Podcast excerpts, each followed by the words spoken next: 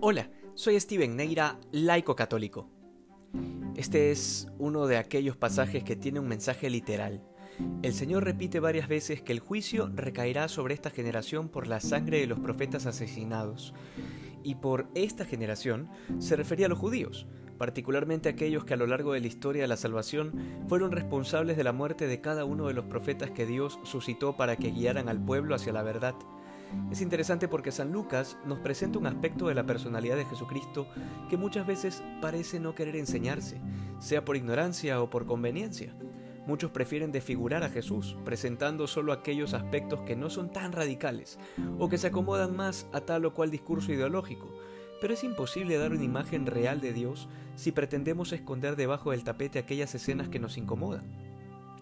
Hoy el Señor hace un fuerte llamado de atención a la hipocresía y a la simulación, dos caras de la misma moneda que muchas veces son la doble vida de muchos cristianos, que en ambientes religiosos demuestran piedad y ostentan rectitud, y sin embargo en otros ambientes son irreconocibles.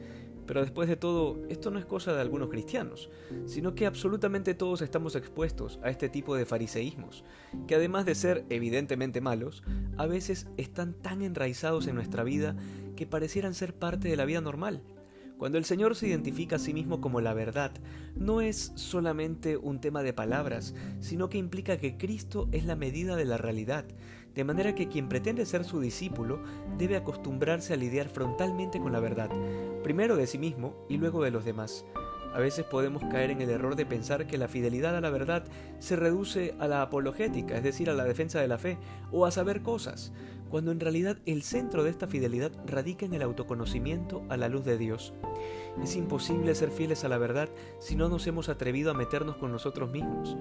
Si hay algo que distingue a los fariseos que el Señor recrimina en el Evangelio de hoy, es la práctica sistemática de vivir fuera de sí mismos, en un mundo de apariencias que no aterriza en la realidad.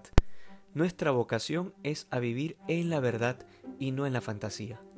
Que hoy seamos más santos que ayer. Dios te bendiga.